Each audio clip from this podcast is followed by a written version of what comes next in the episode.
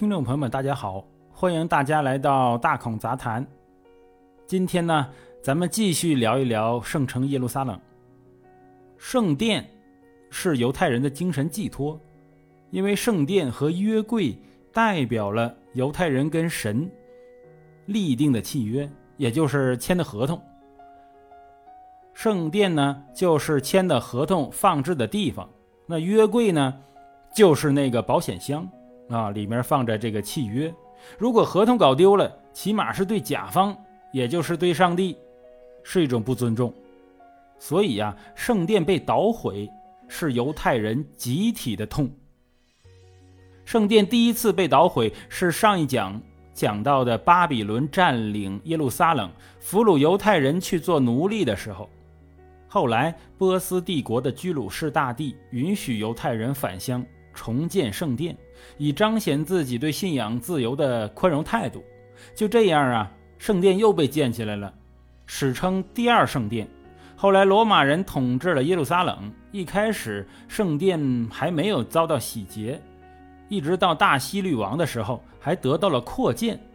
这个大希律啊，一般认为是新约中追杀耶稣的残暴君主，但是作为罗马附庸国的犹太国。在他的治理下，发展的还是非常不错的。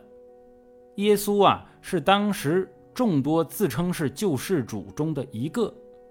他们或者是收到了天启，或者是想推翻显得过于保守守旧的犹太教高层们。在罗马统治的时间里，时不时就会出现类似的团体和先知的人物，啊，比如说施洗约翰就是这样的。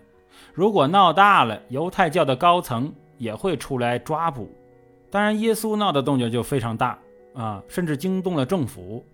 最后啊，耶稣就在耶路撒冷被他的犹太同胞指认，由罗马士兵逮捕并处死。当然，这里面主要的凶手是罗马人，只是后来基督教成为了罗马的国教，杀死基督的罪魁就被转移到了犹太混血儿大希律王的身上。本来耶稣事件是犹太人的内部矛盾，上帝是犹太人的上帝，救世主自然是犹太人的救世主啊。当时的罗马人呢，还信奉朱比特一伙呢，啊，就是宙斯一伙。埃及也有埃及的神呢，没人在乎犹太教内部的动乱。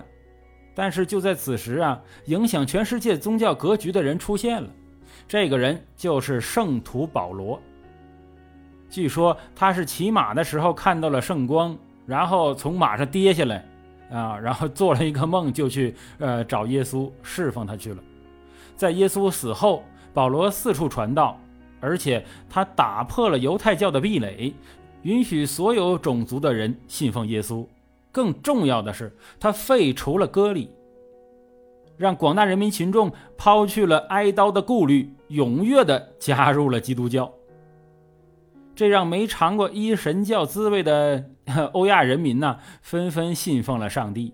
上帝也再不是犹太人私有的上帝了，他成了所有人都可以追随的上帝了。保罗在基督教的地位毋庸置疑，他在新约圣经里的名字是扫罗。可以说，没有保罗就没有后来的天主教、东正教、新教，可能欧美的格局都要发生变化了。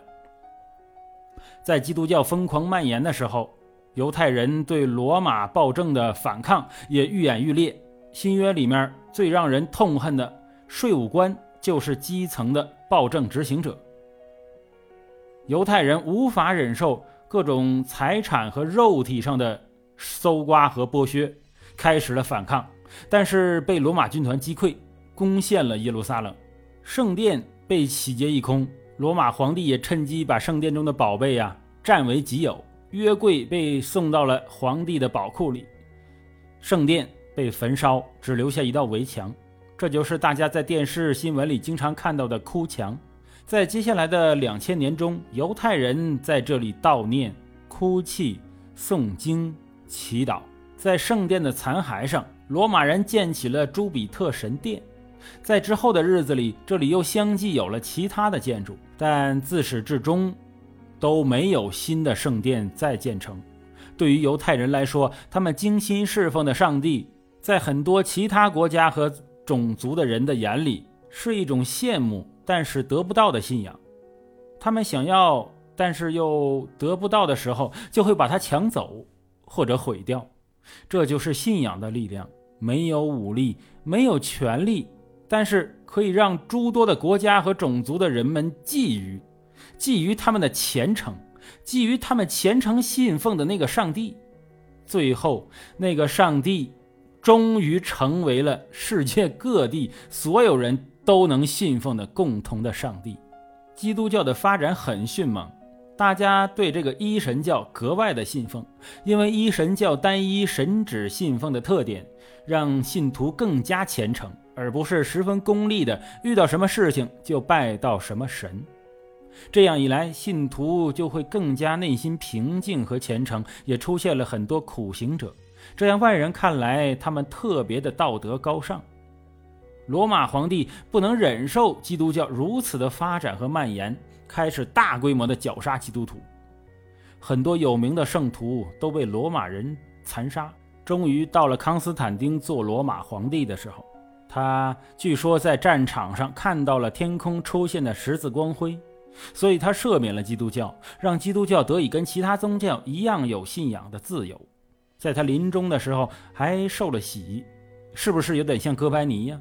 可想而知，当时他是多么想入基督教，但是迫于身边的人的压力，才等到了临死的时候。在此之后，基督教慢慢的成为了罗马的国教，奠定了世界第一大宗教的地位。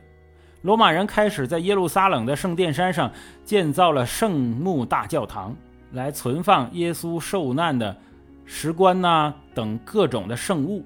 与此同时，耶路撒冷里面的基督教堂如雨后春笋一样兴建，大大的占据了犹太教的地盘。第三圣殿的修建更加的渺茫了。接下来的故事基本是基督教世界与伊斯兰教世界的长期对抗了。好了，谢谢大家收听大孔的杂谈，咱们下期再见。